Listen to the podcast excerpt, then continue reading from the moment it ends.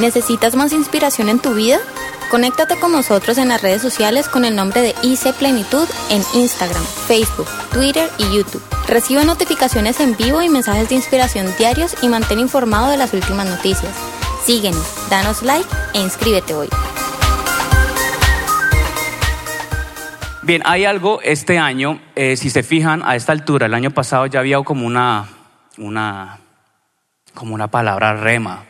Si se acuerdan cuál era, cuál era el del año pasado? el año de las grandes realizaciones en Cristo. ¿Y fue así? ¿Para quién no fue así? ¿Les da pena? ¿O si todo, todo fue así grande? Pues así como el pastor decía, eh, este año vamos a empezar a sacar la casa por la ventana. Y vamos a empezar a madurar en muchas de las áreas, en muchas de las áreas que necesitamos madurar. Entre esas está esto mismo, lo, que son los temas, las palabras rema. Es muy normal en las iglesias, es, tantos años atrás eh, era normal también eh, el versículo que se colocaba y, no sé, si se acuerdan, donde en iglesias hacían letras en icopor y las pegaban en la, pared detrás. Exacto, y eso era, todo el año estaba, se, quedaba el, versículo o, la palabra específica. Y eran palabras así como... Ah, el año de las grandes realizaciones. O más bien eh, bendición absoluta para su vida. Este es el año de la siembra, este es el año de... O sea, palabras muy, muy del gremio, muy de, muy, muy de la iglesia como tal. Pero si ustedes se fijan de ese tipo de palabras, uno no se siente identificado, uno lo ve allá. Ojo, no estoy hablando mal. Del, por ejemplo, del año pasado que el pastor decía, el año de, las, grandes realizaciones, pero ese tipo de palabras como decir bendiciones, eh, no sé, eh, ayúdenme con palabras religiosas. ¿Cómo? Cosecha, ajá, ¿qué más? Prosperidad, ¿qué más? Siembra, ya, ¿no? Ah, otro, ah, la siembra, uff, pedir plata.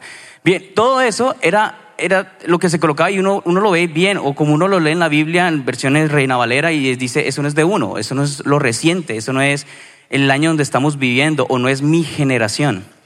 Entonces uno no lo hace parte de su vida, uno no lo interioriza y sobre todo uno ni siquiera se enfoca, enfoca su vida para ello. Entonces empezamos a hacer un estudio el pastor está de testigo y además, déjeme decirle, voy a echarle flores porque a pesar de lo que decía ahorita, viejito y añejo y todo esto, ha hecho un esfuerzo muy grande para poder abrir la mente en todo esto.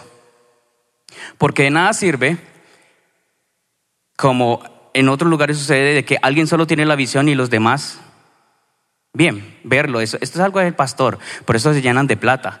Eh, por eso la iglesia da plata. Un taxista una vez me dijo eso, voy a montar una iglesia para llenarme de plata. Me cansé de manejar taxi. Yo le dije, usted no sabe lo que está diciendo. Va a ser pobre. Va a tener que, estar rebuscando muchas cosas más. Y entonces estábamos en esas reuniones con, junto con el, equipo de comunicaciones y bueno, nos colocamos a pensar, y fue mucho tiempo, ¿no? ¿Cuánto tiempo fue? ¿Dónde está Melissa? ¿Dónde está Hensi? ¿Cuánto tiempo fue? Tres meses. Eso es mucho. Y al final terminamos con esta frase. No la del mes, la del año. Los circulitos. Esa es.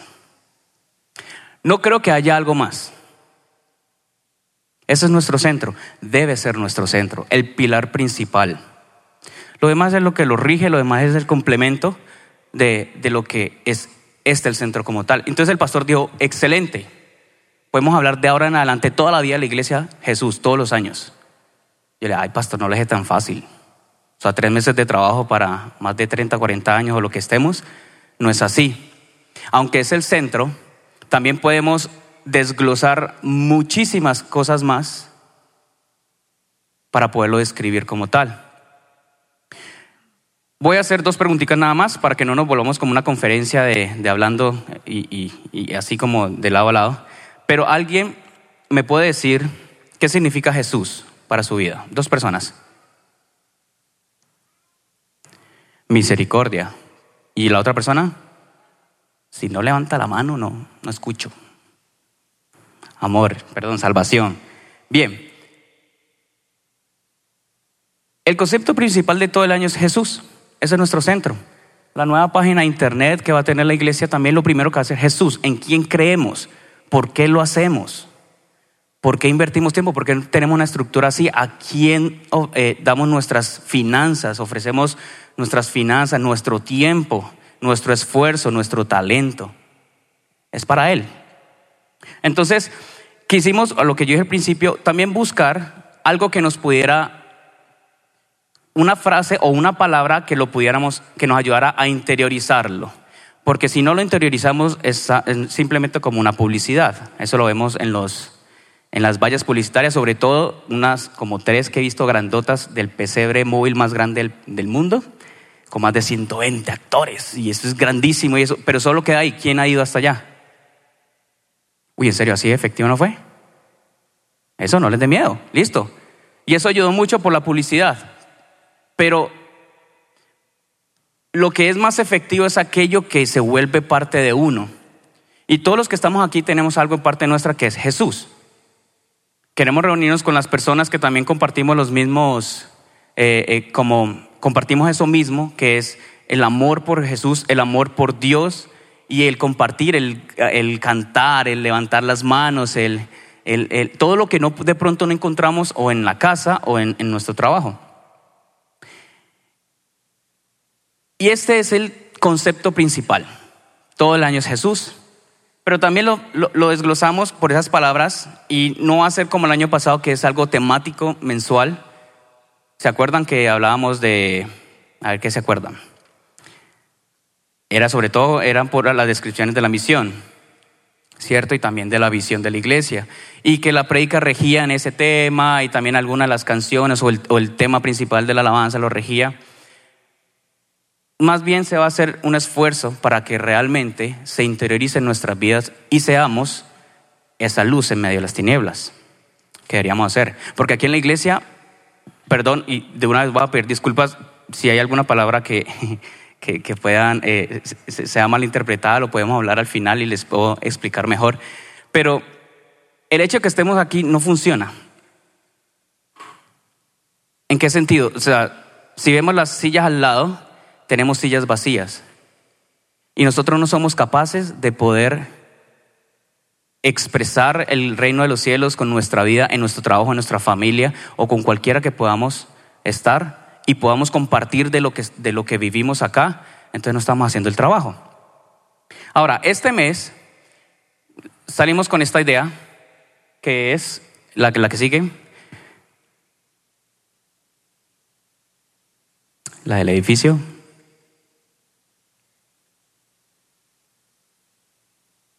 Ok, mientras sale, ahí está. Contemporáneo. Para ustedes, ¿qué es contemporáneo? Actual, muy bien, ¿qué más? Es algo que tiene tendencia, o sea, que algo que hablan, es algo que, que a pesar del tiempo va a seguir, a pesar de, de las personas que lo estén haciendo, igual va a continuar, pero aún así es algo presente, no es del pasado, no son de las letras en Icopor que están pegadas en la pared de atrás. Y tratando de hablar eso y, hablar la siembra y, todo este tipo de cosas, no. Es algo contemporáneo, es algo que se, se acomoda a todas las generaciones existentes. Ese es nuestro Jesús. Esa es la palabra que nosotros predicamos. Es la que estudiamos cuando hacemos el devocional. Busquemos rápido Gálatas 2.20. Y si audiovisual lo tiene, entonces no lo coloquen todavía para que busquen.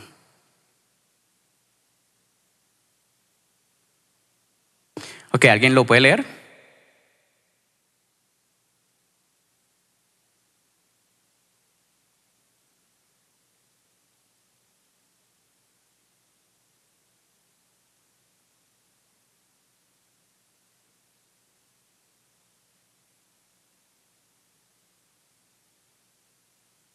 está en nosotros, vive en nosotros. Entonces ahí es donde la palabra, nosotros somos luz en medio de las tinieblas. O sea que realmente, ¿cómo se va a expandir el Evangelio? través de nosotros. ¿Cómo las personas que no conocen de Dios o realmente el reino de los cielos se va a dar cuenta del reino de los cielos? A través de nosotros. No esperen que el pastor lo haga. O que cada domingo vengan más personas porque sí. Sino es que es a través de nosotros. Y por eso, para no ahondar más del tema, porque eso va a ser, se va a hablar mucho y va a haber muchas ayudas eh, didácticas, teatro, y este año va a ser muy bonito. Pero todo esto lo va a regir este mes, es contemporáneo, porque depende de nosotros. Ahora, volviendo a Mateo 14, 22. El pastor me dijo el 31, bueno, lo hizo público, ni siquiera me dijo, eso fue a mansalva. Dijo, y como es el primer culto del, del año, entonces la primicia va a ser que Gerson va a dar el mensaje. Déjeme decirle, llevo un año haciéndolo intentándolo, pero lo estaba haciendo en privado. Yo creo que dijo no más. Téngalo. Bueno, ok, listo. Le, hice ojos, los que estuvieron aquí, hice algunas miradas, traté de, cerrar la expresión, pero aprendí algo, es que, es que esta semana que estaba pensando en el mensaje o tratándolo de, de acomodar, tenía que aceptar esto.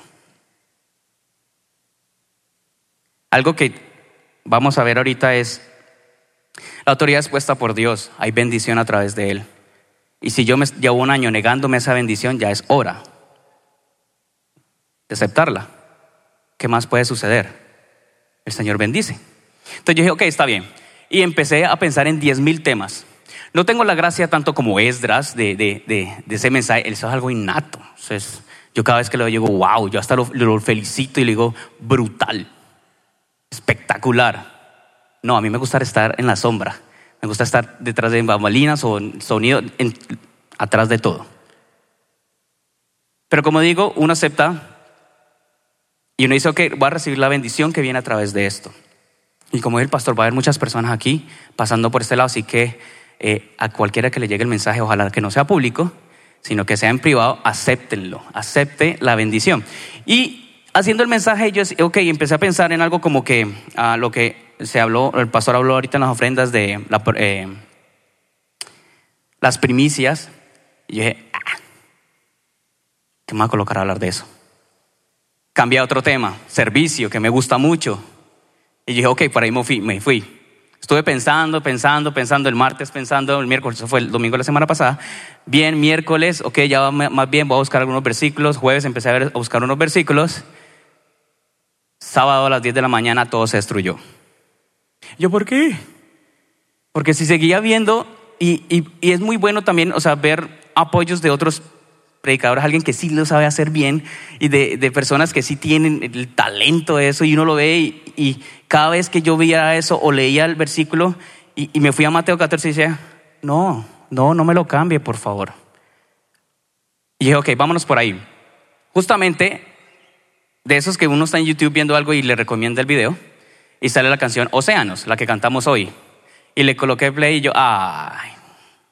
Y tenía que ver con Mateo 14. Entonces dije, ok, listo. Así como acepté eh, eh, este momento, dije, ok, vámonos por ahí.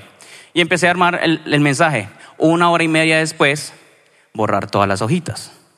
Yo dije, pero ¿por qué? ¿Qué pasa?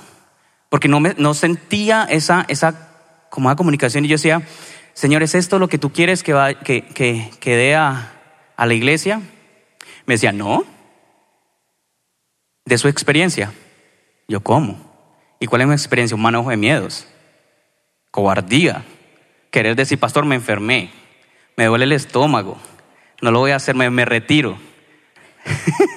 y voy a hablar de eso. Sí. Y yo, ok, vamos a ver qué sale. Y el resto es lo que salió. Mateo, eh, Mateo 14, 22, vamos a leerlo. Nueva versión internacional. Ya todos sabemos esta historia. Jesús camina sobre el agua. Enseguida Jesús hizo que los discípulos subieran a la barca y se adelantaran al otro lado mientras él despedía a la multitud. Después de despedir a la gente, subió a la montaña para orar a solas.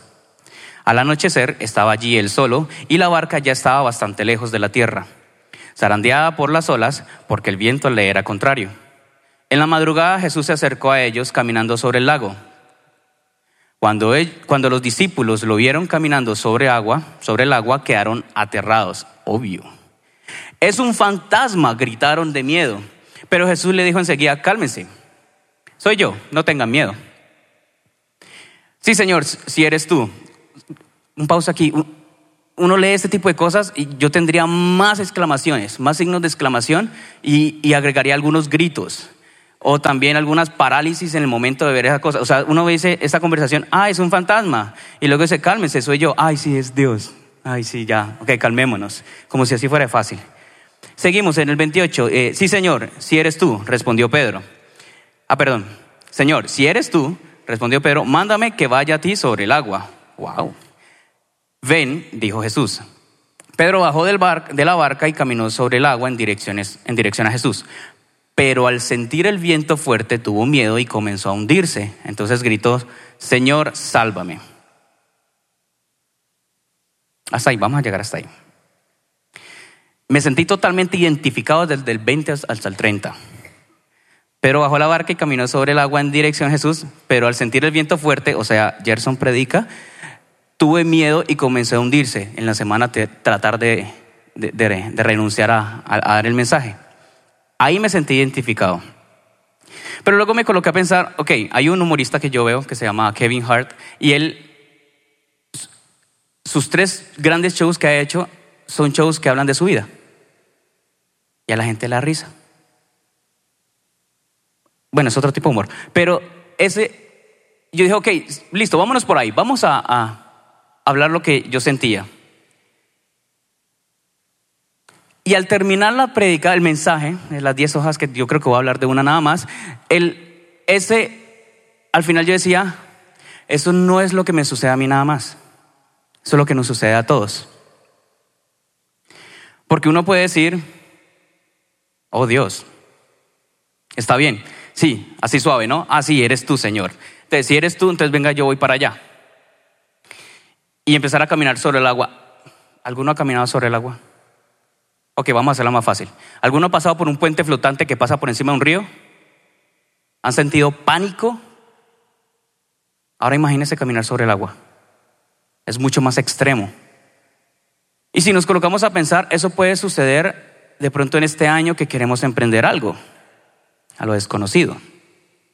Pasar por encima de un puente. Bueno, el puente es más fácil porque el puente sabe que está ahí y lleva años y uno sabe que uno ve un niño corriendo de lado a lado en ese puente, sobre todo en San Cipriano. Hay uno, cuando uno va a San Cipriano hay un puente y uno más dos pasos y esto ya está uno moviéndose y, eh, yo creo que uno ve a Jesús al otro lado. no, yo no quiero, yo no quiero morir todavía. Y, y eso es nada más el puente. Pero imagínense caminar sobre el agua. Era una tormenta, ¿no? Ahí decía el, el, el pasaje. Y puede suceder así mismo en todo, en nuestra vida puede estar sucediendo lo mismo, de poder estar nosotros sintiendo miedos, eh, sintiendo pavor. Y yo decía, ok, listo, sigamos por ahí. Pero algo que me gusta mucho y, empecé a indagar es que ah, hay una corriente que trata de explicar o de decir de que todos esos milagros sucedidos en la Biblia no son ciertas. Y yo dije, ok, sigamos investigando. Hay una que dice que no caminó sobre el mar, que el barco ya estaba en la orilla. Y Jesús caminó sobre unas rocas que habían por ahí. Y hay personas que dicen, sí, así es. Y si ustedes ven los comentarios, eso, miles, miles y miles. Y listo, que sí, que eso tiene más, eh, como más razón de ser. La científica. Es un suceso sobre todo que pasa en el sector, cada dos mil años hay, un viento tan helado que se congela la superficie del lago, bueno, del, agua. Y que ahí fue que en ese momento, como la tormenta fue tan fuerte, entonces fue ese momento, exactamente en ese momento, que pasaron dos mil años exactamente, y en ese momentico se congeló la superficie y él pudo caminar. Esa es la científica que, que se pueden demostrar. Lástima es que no sé si alcancemos a ver el próximo suceso, a ver si vuelve otra vez a hacer viento y se vuelve a congelar la corteza. Hay otra corriente, es un poco más teológica, donde dice que los sucesos de, Jesús, o sea, de caminar sobre las aguas, o el de morir y la, y la resurrección, son alegorías inventadas que tienen como fin enseñarnos una lección espiritual. Y son fuertes esas explicaciones. Pero mire lo curioso. Si nosotros nos colocamos a fijar y a buscar algo racional sobre esas cosas, por ejemplo, de caminar sobre las aguas, sanar enfermos, eh, morir y resucitar, echar fuera demonios, si nosotros no creemos en nada de eso, si nosotros no creemos lo que la Biblia dice, la fe no serviría. Si nuestro Dios no resucita, es algo más del común. No sé, porque si Él muere, hasta ahí llegó la historia, como muchos otros dioses ha sucedido. Pero si no resucita, nuestra fe no tendría las bases. Y sobre todo, nosotros no creeríamos en milagros. Y yo creo en milagros. Porque han pasado en mi vida, han sucedido en mi vida, no sé en ustedes, pero yo los creo y sé que vienen de Dios. Por eso, por la fe. Vamos al versículo 27. Estaban asustados. Y cuando estaban súper asustados así, ah, bueno, el texto como tal, como yo dije, yo colocaría más signos de exclamación. Y y dice, pero Jesús les dijo enseguida, cálmense, soy yo, no tengo miedo, no tengan miedo. Dice, Señor, si eres tú, respondió Pedro, mándame que vaya a ti sobre el agua. Es un duro. Porque aquí, bueno, pues, la línea de tiempo no se ve clara, pero Pedro de frente lo dijo. En nuestras palabras, bueno, palabra un poco más caleña. Ve, si sos vos, vení yo voy para allá. Pero no lo pensó. O sea, en la línea de tiempo no lo pensó. O sea, ellos aceptaron. Ok, sí, señor, eres, eh, eh, o sea, listo, está bien. Pero si eres tú, pues, o sea, dame la, la, pruebita. Manda a que yo vaya a ti sobre el agua. Entonces, ¿qué dijo Jesús? Ok, dale, pues. En, en la palabra, ok, dale. No dijo, no, espérate. Porque la tormenta de, eh, fría ya va a terminar, entonces se va a descongelar la corteza del agua. No dijo, ve, no hay más rocas donde pisar sino que de inmediato dijo, venga. Y luego dice, Pedro bajó del barco y caminó sobre el agua en dirección a Jesús, pero al sentir el viento fuerte tuvo miedo y comenzó a hundirse, entonces gritó, sálvame, Señor. En otras palabras, Pedro dijo, vení, yo quiero jugar, yo quiero salir, o sea, wow, o sea, estás en el, mar, yo quiero eso. Fue por voluntad propia. Y entonces cuando yo, le, yo, yo seguía mirando eso, yo decía, yo, no sé si sería capaz. Bueno, aunque los que me conocen, de cuando hay cosas de acción, yo digo, yo quiero. O cuando es una comida extraña, ves que esto, no sé, es el picante más fuerte del planeta Tierra, yo quiero. En ese tipo de cosas. Pero si yo estoy en una barca, en una tormenta ni la tremenda, moviéndome, porque yo me acuerdo, nunca, yo creo que estuve a esto de crear una fobia al mar, porque llegan mis papás y dicen, estamos en el Pacífico, y no venga, que vamos a hacer algo, una, una cosa evangelística en, creo que era en La Bocana, pero no habían lanchas disponibles porque estaba ya de noche. Nos subimos en una, en, una lancha, una canoa, de, pero la que transporta madera. No sé si usted la conocen. Eso es puntiagudo, pero son largas. Y uno dice, ok, hay bastante espacio entre arriba hacia el mar. No, es porque como pesa tanto, eso se hunde y queda casi al borde. O sea, están hechas para aguantar cierto peso, pero el mar llega hasta ahí. Yo decía, es imposible, estoy a centímetros. Y lo peor de todo es que nuestro pastor, tan chistosito, movía eso.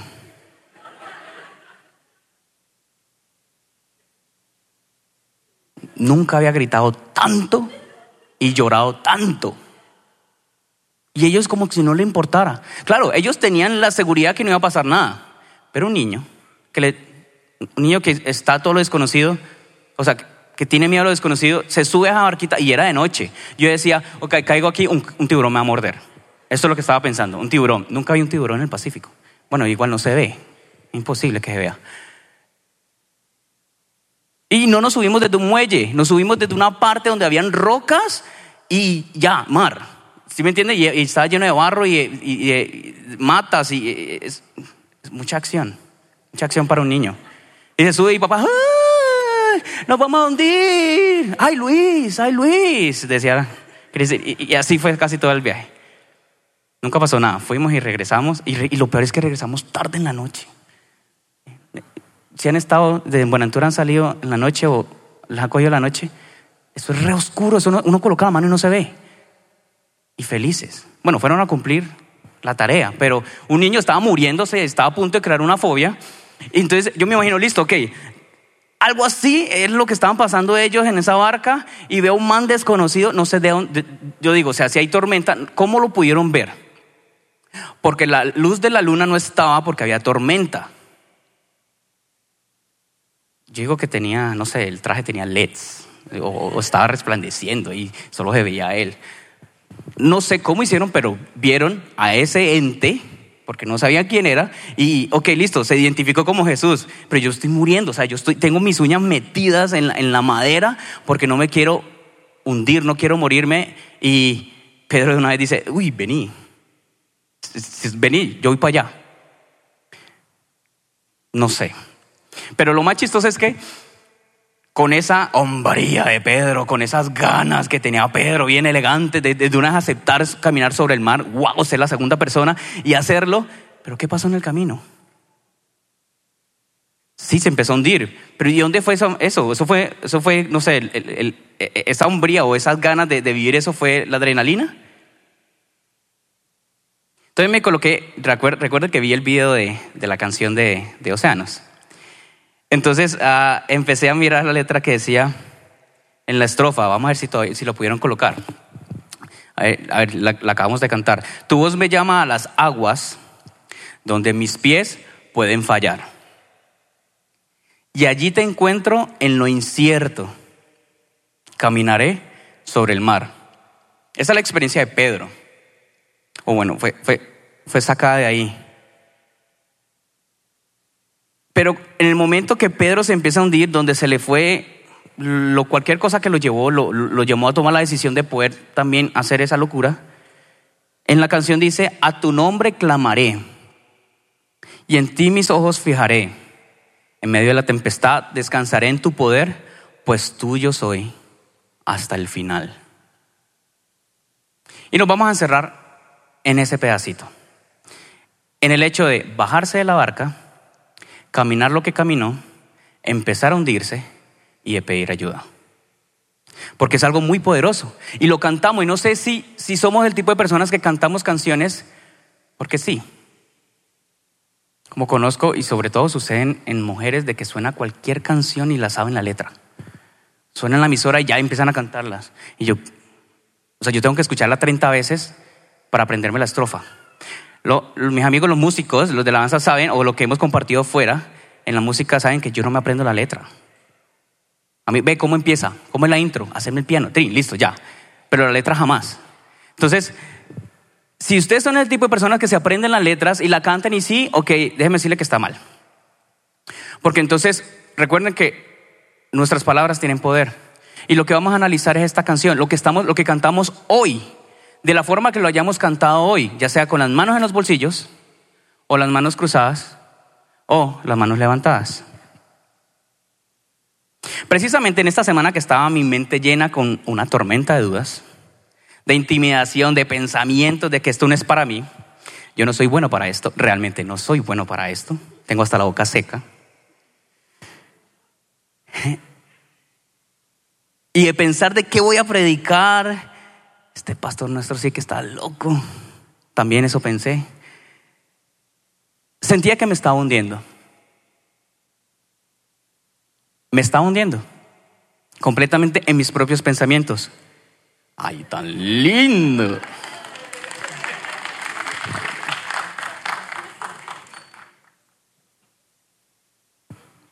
Yo no estoy solo. Bueno, y me acordé bueno, vi estos videos y me acordé de esta canción y empecé a verlo. Eh, y empecé a analizar la letra realmente.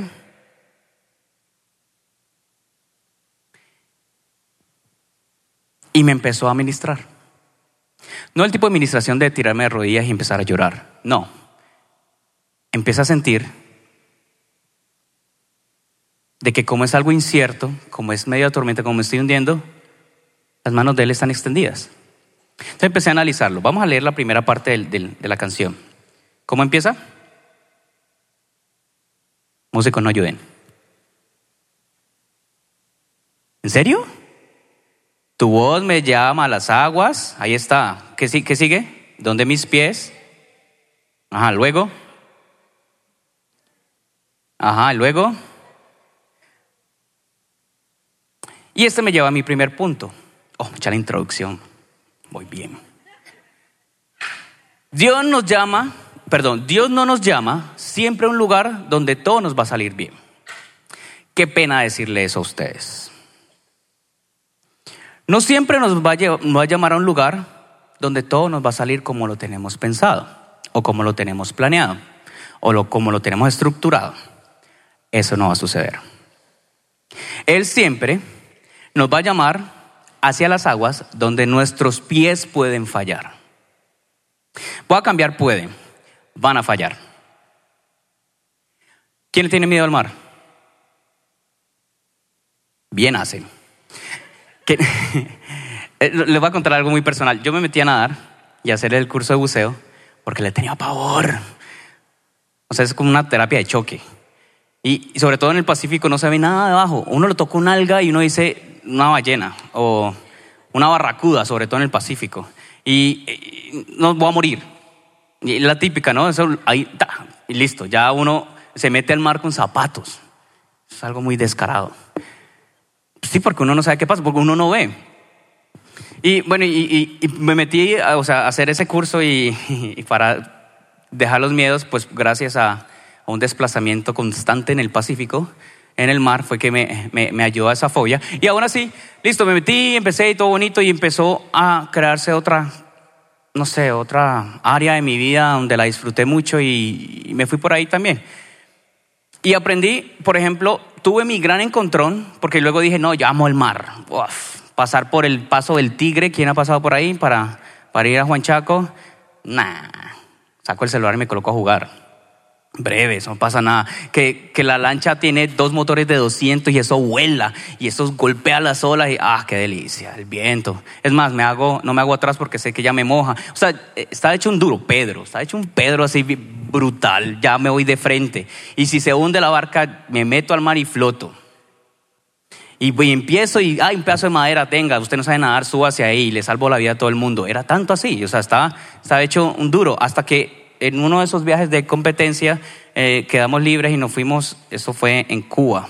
Y nos metimos al mar y todos felices y uh, pues lo que yo hacía era apnea, eh, eh, buceo a pulmón libre y nos colocamos a, hacer lo nuestro. Colocamos unas pesas y nos metimos para que no, no, tuviéramos que, no sé, patalear, patear tanto para poder bajar, entonces bajamos más rápido, si éramos osados y no sé, llegamos a un, eh, a una gran profundidad. Lo bueno de ese mar es que todo se ve. Todo se ve. Y lo más chistoso es que estábamos allá abajo y se empezó a crearse una sombra. Ok, sombra. Muy bien. lo más chistoso es que yo, porque hay una sombra. O sea, el sol estaba entrando bien. Todo estamos viendo bien, normal. Y cuando volteo a mirar, un cardumen grandísimo de tiburones se había posado, puesto encima de nosotros. ¿Dónde está Pedro? ya lo entendí. ¿Dónde está que yo salvaba a todo el mundo en la lancha? En mi vida había sentido tanto pavor. Las condiciones eran diferentes a la lancha cuando era niño. Ya había una preparación, ya había un proceso mental para poder reaccionar y todo eso, pero no, me quedé paralizado. Y del miedo, y perdón, y creo que eso se está transmitiendo, pero del miedo, del pavor me oriné. Eso que pasa en las películas, que, mueven las, rodillitas y que se empieza a orinar del, miedo y todo eso, eso, es real, eso es real. ¿Qué hice? Nada. No, no hice nada. Ni siquiera me acordé de orar. Ni siquiera, no le pedí a Dios. Yo, ¿Qué iba a hacer? O sea, iba a bajar y, no sé, iba a pasarse por encima del mar y quítense. Soy sincero, no pasó nada. O sea, no hice nada. Listo, eh, tuvieron que hacer, pues, a uno le enseñan de que cuando pasa con el tiburón uno lo que hace es desplazarse, porque ellos siempre dan círculos y siempre lo que les llama la atención está en el centro. Entonces cuando uno se desplaza ellos tienen que desplazar su, su radio, entonces tienen que volver como a empezar a hacer su, su recorrido. Nada, que me iba a acordar de eso. La otra era, eh, porque era con tanque, la otra era sacar el cuchillo y golpear el metal del tanque para que asustar. Nada, tampoco, nada, me quedé quieto. Entonces pensando en eso, yo es lo mismo que le pasó a Pedro. Sí, estoy caminando sobre el mar. ¡Wow! Pero ya empezó a ver vientos de gran velocidad y empezó a la tormenta y no, ya esto no es lo mío. ¿A dónde está la preparación? ¿A dónde está la fe? No, no hay nada, no hay nada. Empezamos a hundir. Y el Señor nos lleva a lugares siempre donde tenemos que pasar o caminar sobre las aguas. Y téngalo siempre presente, donde nuestros pies van a fallar. Van a fallar. No vamos a ser capaces de hacerlo. Ahora imagínense eso, están en la barca, todos el parchecito, ¿no? De ellos, de los, discípulos, bien bacano, chévere. Y ah, Pedro estaba ahí, nuestro caballero ahí, estaba ahí metido. Pedro estaba haciendo todo lo que los demás hacían. No sé si era una tormenta, pues estaban tratando de reaccionar o sacando el agua con algo que tenían, si se estaba hundiendo el la barca. Pero todos estaban haciendo lo que tienen que hacer, nadie sobresalía, todo era el mismo estándar. Puede ser lo mismo que puede pasar en nuestro trabajo, todos estamos haciendo lo mismo, en la iglesia todos estamos haciendo exactamente igual. Y llega este mancito de Pedro y dice, ay, yo quiero ir. Me imagino que los demás pensaron, ¿para qué se va a bajar? ¿Para qué? Humanamente uno no puede caminar sobre el mar. Imagino que otro tuvo que haber pensado, este man se quiere boletear. No, claro, ahí está el machito. Pero lo increíble es que mientras todos hacen lo mismo y todos obtienen el mismo resultado, por eso la mayoría de nosotros no queremos salirnos de la barca. A pesar de. Así todos estemos haciendo lo mismo. La barca puede ser, no sé, una relación. La barca puede ser nuestro trabajo. La barca puede ser en donde estemos. Hay como una, una especie de confort ahí en, eso donde estamos. Y, no queremos salirnos de él porque, de eso porque es desconocido. Y es el famoso miedo a lo desconocido. No sé, acá hay psicólogos que me ayuden, no sé si eso se imprime desde, desde niño. Puede ser, ¿cierto? Gracias, papás.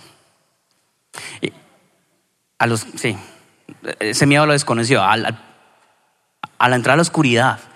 Por ejemplo, Janita. Ana no, Janita no tenía ningún problema antes. Eso cogía la lagartija y ah, yo no quería cogerla. Y, ay, tío, tío, mira. yo, perfecto, sí. Mira, es hermosa, es linda. Pero yo no quería tocarla. Y, o si no, uno se hace el machito y sí, ya, tenga, ese, mira, eso no pasa nada. Y uno por dentro, guácala.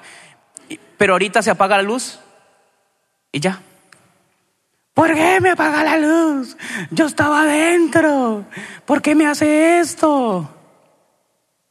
¿En qué momento de su vida se imprimió ese miedo? Ok, pero listo, somos así, todos somos así. Algunos más, otros menos. Pero entonces colóquense a pensar, ¿para qué me salgo de la barca? ¿Para qué hacer lo que otros ya trataron de hacer y fracasaron? Eso puede ser un pensamiento. ¿Para qué salir de nuestra zona de confort? ¿Para qué? ¿Para qué salirme de este trabajo? A menos que me llegue un trabajo que me paguen cuatro veces más, ahí sí lo hago. Están buscando la seguridad. O esta, ¿para qué salir de Egipto? ¿Para una tierra prometida? Sí, bonito, chévere, pero es desconocida. Todos sabemos la historia, muchos se quejaron. ¿Para qué salir de Egipto? Y ahora yo me coloco y, me preguntaba yo y decía, tan poderoso en esas primeras líneas de la canción y que se une con, Mateo 14 y, y ¿qué es esto? Entonces me coloco a pensar, ¿Alguna vez me he hecho yo estas preguntas y yo lo comparto a ustedes? ¿Alguna vez se han hecho estas preguntas? ¿Para qué? ¿Para qué salir? En este caso, ¿para qué salirme de la barca? Vamos al versículo 28. Y dice así. Señor, si eres tú, respondió Pedro, mándame que vaya a ti sobre el agua.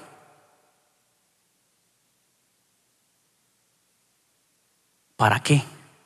¿Para qué salirse de la barca? Igual no se está hundiendo. Así como que la muerte y digamos que estaba cerca a la orilla, entonces hay salvación. Nada, se sale, nada y llega. Pero ¿para qué quiere salir de la barca? Nosotros, ¿para qué queremos salir de esa barca? En mi caso, yo me coloqué a pensar, bueno, listo, que para mí la barca es mi zona de confort. ¿Cuál es mi zona de confort? O mi terreno donde he ganado mis grandes batallas. Bueno, el terreno donde he ganado mis grandes batallas y donde he ganado mis luchas mentales y donde he derrotado mis demonios y me he enfrentado y toda la cosa, es la iglesia. Ha sido la iglesia, en mi caso ha sido la iglesia, toda la vida. Mi, ah, mi patio de recreación era la iglesia. Montaba patines en la iglesia. Bicicleta también. No se imagina las veces que me rompí la cabeza. En la iglesia, por bicicletas cayendo o en patines. Los amigos eran de la iglesia. Después de eso fue detrás de la batería. Bien, pero es algo que en este caso que lo tapa. Y le decía, creo que hacia los muchachos, decía, en conciertos he estado, gracias a Dios, pues nos ha llevado para poder predicar el Evangelio a lugares donde hay muchas personas. Aún así, es mi zona de confort. No es aquí estar sentado y que todos ustedes me estén colocando atención. Es totalmente diferente. Entonces, o en este caso, lo que hago en la iglesia es detrás de bambalinas, estar gritando a la gente, Gensi, ve, manda la otra como la, imagen de ahorita que se moró, eh, o diciéndole a Andrés, Andrés, no hay una línea, búsquese una línea, colóquesela a la guitarra porque no suena. Eso es mi zona de confort. No estar aquí predicando, porque este, aquí para llevar el mensaje, hay personas mejores, mejor preparadas y lo hacen diez mil veces mejor. Entonces yo me coloco a pensar, ¿para qué me salgo de, de mi barca? Mi zona de confort, ¿para qué me salgo a la batería? ¿O para qué me salgo al sonido? ¿Para qué me salgo detrás de bambalinas? ¿Para qué? Y me coloco también a pensar lo mío, o sea, ¿para qué me coloco a aceptar prédicas? Sabiendo que voy a tener una semana, y sobre todo una semana antes, me decía el pastor, el otro mes, escojo un día para que se prepare y dé el mensaje. Tenía muchos días de anticipación, y aún así nada, fue una semana. Y también me coloco a pensar, ¿para qué me agarro, agarro este micrófono para compartir el mensaje a la iglesia, sobre todo con el pastor en primera fila? Y no solo eso, mirándome, colocándome atención. O sea, uno, cuando el niño está en la casa, uno puede decir algo y pues a los papás que cuando está muy cansado el niño, ay, sí, ay, sí, ay, sí, sí. Bien, bacán, y no vive de eso. o puede estar en la casa, puede estar molestando mucho y Meli, estoy trabajando, qué sé yo, listo, uno vive con eso. Pero están colocando atención. ¿Para qué me salgo de la barca? Ahora, ni siquiera se me pasa ahorita pensar hacer esto en otro lado. Y si escuchan por transmisión, no.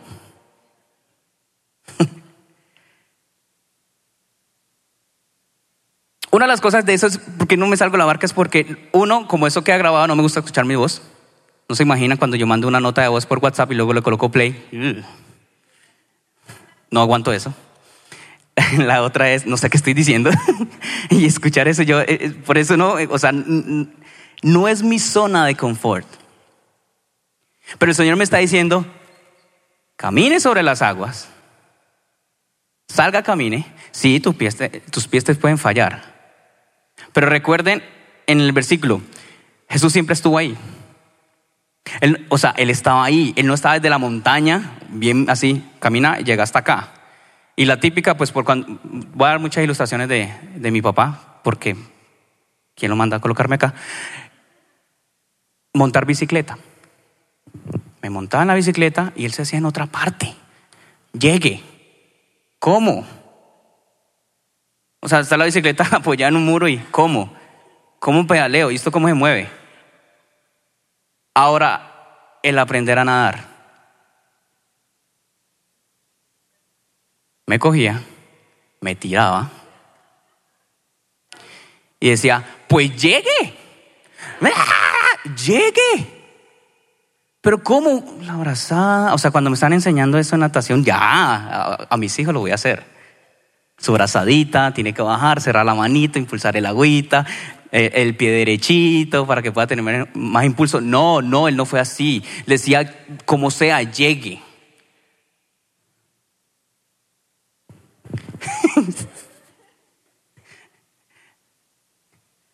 bueno, eso es el Señor que me tiene hasta acá, vivo sin problemas, sin, sin fobias.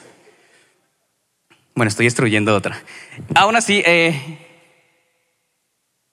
es por eso que no me gusta salirme de eh, mi, de mi zona de confort. Y lo acepto. No lo hago. Porque me va a sentir incómodo, eh, bla, bla, bla, lo que acabo de explicar. Y, si nos colocamos a, pensar, ¿para qué hacer algo que otros hacen mejor? ¿Para qué emprender este nuevo trabajo si hay otros que lo hacen mejor?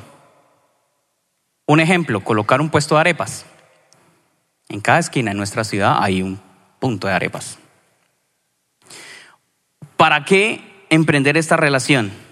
¿Para qué salirnos de donde estamos y aquí está cómodo? Esta es mi barca, esta es mi zona de confort, esta es mi tierra donde está conquistada. O sea, en, mi caso lo que yo lo acabo de escribir. Pero colóquense a pensar, ¿cuál es su zona de confort? ¿Cuál es su barca? O más bien, ¿cuál es su Egipto? Del cual no quieren renunciar. Y una de las tantas preguntas que salía, yo me colocaba a pensar, eh, una puede ser, ¿para qué ir a la universidad?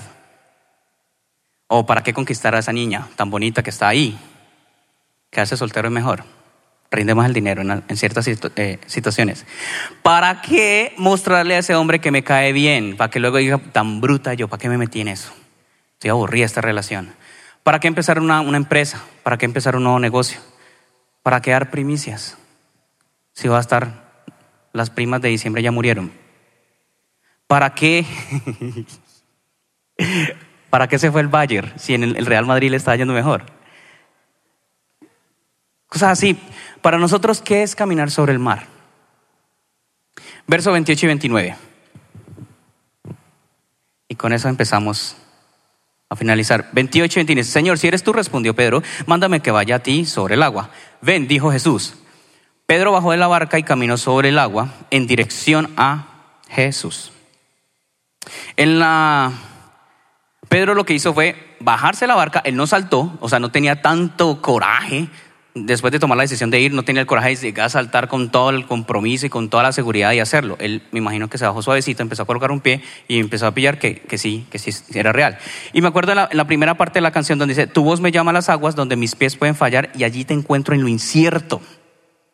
Ahora viene esta parte, en lo incierto, en lo que no sé, no sé qué más puede suceder, qué hay más después de esta decisión. Listo, está la primera, está, listo, ubicamos ¿Cuál es nuestra barca? Segundo, tomamos la decisión. Ok, tomamos la decisión. ¿Y ahora qué sigue? Lo incierto. Y si es incierto, ¿cómo podríamos nosotros pasar esa, eso incierto? Solo con nuestra mirada puesta en Dios. Porque como Él sí sabe qué va a pasar después, entonces dejémosle a que las cosas la hagan las personas que lo saben hacer. O sea, confiemos en el que ya sabe. Pero si nosotros, ¿qué empezó a hacer Pedro? Empezó a ver la, tormenta, empezó a ver el viento, empezó a ver el, movimiento y empezó a quitar su mirada de Jesús. Caminar sobre el mar es dejar nuestra zona de confort para poder realizar los sueños o la visión que Dios puso en nuestro corazón. Eso es salir de nuestra zona de confort. Eso es salir de la barca. Eso es caminar sobre el mar dejar de vivir con los pies en la tierra. Ahora no es colocarse y estar todo el tiempo en las nubes. Son palabras de multinegocios y multinivel y todo esto, no. O de, vender algo, sino es, no es tan solo dejar de tener los pies en la tierra, sino es emprender vuelo como las águilas. Hay un video excelente que hay en, YouTube, ahorita no sé cómo lo hicieron, tengo ni idea, no sé, le colocaron la, la cámara aquí al águila, como un lado, pero se ve increíble y se puede ver todo el vuelo de un águila. Bueno, era un parchecito de amigos porque eran tres, tres águilas y se ven las velocidades tan increíbles que ellos se, se mueven por todos los desfiladeros. Tienen una precisión absoluta. O sea, es un control increíble. Entonces lo que yo digo es, dejar los pies en la tierra, pero es para tomar vuelo como el águila. Y al águila no le interesan las alturas, no le interesa la velocidad si no lo hace con un control absoluto. también el de emprender vuelo, como las águilas, es, es increíble, es creer que se puede volar. Me acuerdo, hay un amigo aquí, no voy a decir el nombre para que quede público, pero él quería volar. Y se paró en la cama. Si estoy, mal, me, me corrige. Y se tiró. ¿Fue así? Voy a volar. Después él contará, Diego. Pero tuvo fe, o sea, tuvo fe. Entonces dijo, Dios, voy a volar. Ya, faz, me tiré. Se encontró con la realidad. Pero si me coloco a pensar, ok, está bien, estoy, es como Salmos 23. Estoy en verdes praderas, estoy bien ubicado, estoy bien ubicado en mi trabajo, estoy bien ubicado en mi familia, estoy bien ubicado en la iglesia, estoy bien, así como estoy, estoy súper bien ubicado y estoy en verdes pastos, donde también tengo aguas eh, de reposo, es mucho la visual que uno puede tener ahí. Pero aún así caminar sobre el agua es dejar eso. Porque si usted se queda todo el tiempo ahí, el pasto se va a morir y el agua se va a acabar. El Señor está diciendo, venga, en la cima está donde quiero que vaya. Pero estoy bien, mira, el pasto está bien. Es como ese pasto chino todo bacano. Estoy bien ahí y el agua corriendo y estoy, estoy en un momento idílico. Pero el Señor está diciendo, venga, aquí está mejor. Ahora, en el mismo Salmo 23 dice, en valle de sombra de muerte, no temeré mal alguno, porque tú estarás conmigo. Entonces, ¿cómo rayos voy a pasar yo el valle de sombra de muerte si ni siquiera sé, o perdón, o si tengo miedo y no quiero enfrentar lo incierto? Ah, déjeme, déjeme quieto en la barca. Pero si yo tengo a Jesús, quien está allá, o sea, no está diciendo, o sea, no está en otro lado, está al otro lado del valle de, sombra y de muerte y está diciendo, venga. ¿Sí ven la diferencia? O sea, no es porque me da la gana, sino, y él ya sabe que está pasando al otro lado. ¿Por qué tenemos tanto miedo a lo desconocido? ¿Por qué nos cuesta a nosotros andar en, la, en fe? ¿Por qué nos cuesta tanto creer en Él? Dice el verso 30, volvemos y lo colocamos, dice, ven, dijo Jesús, Pedro bajó de la barca y caminó sobre el agua en dirección a Jesús. Y ahorita este es mi último punto.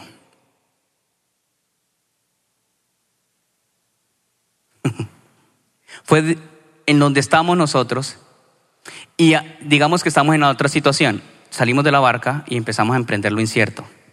Ahora yo digo, ¿es realmente, la, es realmente o fue realmente la voz de Dios que te dijo, ven, camina sobre las aguas donde tus pies pueden fallar y pasa lo incierto para que venga donde yo estoy? Porque en el versículo fue Pedro. Él dijo, decime que yo vaya, mándame. Pero lo más bonito de todo es que Dios está ahí, a pesar de. Jesús dijo, ok, está bien. Hay muchas veces nosotros hacemos oraciones muy peligrosas. Hay veces, Oscar en, algunas alboradas dice eso, tener cuidado o vamos a hacer una, una oración muy peligrosa. Porque si nos colocamos a pedir cosas como, ah, Señor, bendice este nuevo trabajo en que estoy, en el que estoy, bendice este nuevo negocio, bendice esto y esto y esto y aquello, van a entrar en algo incierto. Pero si fue la, voz de Dios quien lo invitó a usted a tomar esa decisión, van a poder pasar o van a poder caminar sobre las aguas.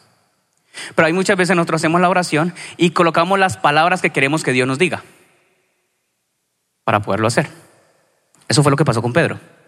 Pero Pedro se encontró con algo, con el viento, con la tormenta, con el miedo, con el pavor, y ahí empezó a ver una supuesta realidad. Hay algo curioso en la canción, eh, la canción realmente fue creada en inglés y para que sepan, pasar una canción del inglés al español es muy difícil.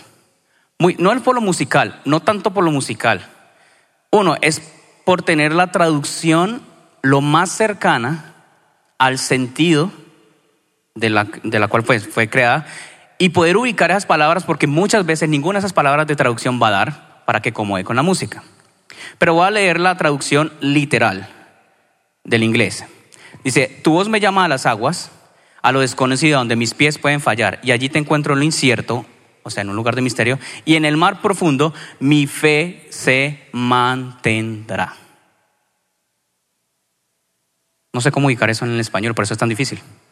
Mi fe se mantendrá. Ahora, si estamos en esa situación, Pedro fue que pidió que, saliera de ahí. Es como decir, uno hace las oraciones y pide que, de, que, de que Dios diga lo que nosotros queremos que diga. Pero en esta, donde dice, aquí en el inglés, donde dice, ¿Se me perdió? Ok. En la otra parte, mi alma descansará, donde dice, en tempestad eh, descansaré en tu poder. En la canción dice eso. En la traducción dice, mi alma descansará en tu abrazo. En, en, la traducción de la canción que tenemos, pues tuyo soy hasta el final. En la traducción en inglés dice, pues tuyo soy y tú eres mío.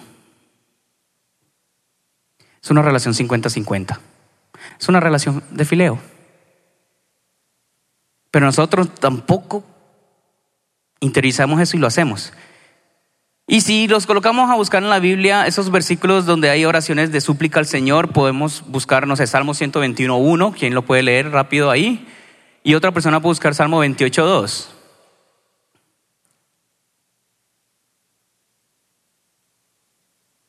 ¿Alguien tiene Salmo 121.1?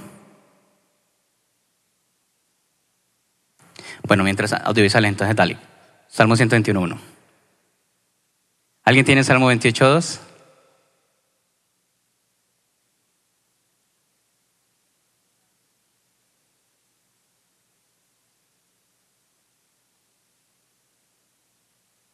Mi socorro viene de Jehová. ¿De quién? ¿Quién hizo? No hay nadie que pueda comparar ese poder. Si eso fuera cierto, nosotros cuando, levantáramos, cuando nosotros levantamos las manos en, la, en, las, en las canciones, en el momento de adoración, el levantar las manos es tan liberador. Porque cuando hacemos eso es como cuando un niño quiere que lo alce, quiere estar en su lugar seguro, quiere estar en el confort, quiere estar en la seguridad de su padre o de su madre. Y cuando nosotros nos estamos hundiendo, en este caso, ¿qué hizo Pedro?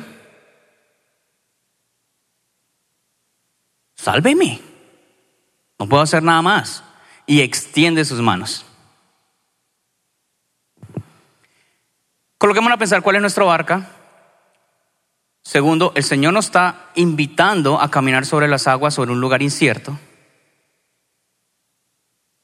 Y aún puede, por lo incierto, puede muy fácil quitarnos nuestra mirada hacia Él. Pero siempre recuerden esto, cuando nos estamos hundiendo, nuestras manos tienen que estar levantadas, porque es Él quien nos agarra. No importa lo duro que sea la prueba, lo duro las tormentas, como me pasó a mí esta semana, no, muy berraco no poder hacer esto. Pero Dios está ahí con sus manos extendidas para agarrarte y sacarte lo incierto. De, pasarte de esas, de, esas se vaya sombra y de muerte. Así que ahora en adelante, cuando estemos hablando al Señor, levantemos sin miedo nuestras manos, sin miedo, señal de rendición, en señal de, de que no soy yo, me estoy hundiendo, Dios me estoy, me voy a ahogar, no puedo pasar esta prueba, no puedo salir adelante en este trabajo, en mis estudios o en esta relación. Levanta las manos. Fácilmente, pues así como se veía en el texto, salga a la barca y camine. En este caso es igual, levantar las manos. Así como me pasó a mí con los tiburones, yo no, fui capaz de hacer nada en el momento de la angustia. Pero es algo tan sencillo que dice, levanta tus manos, déjame que yo te ayude a pasar ahí. Coloquémonos de pie. Gracias por acompañarnos el día de hoy. Nosotros creemos que Dios quiere hacer más cosas para ti y a través de ti, y nos encantaría saberlo. Si has sido impactado por este ministerio, compártelo a nuestro correo electrónico info.plenitud.org. Otra vez muchas gracias por acompañarnos y esperamos que este mensaje sea de bendición para ti.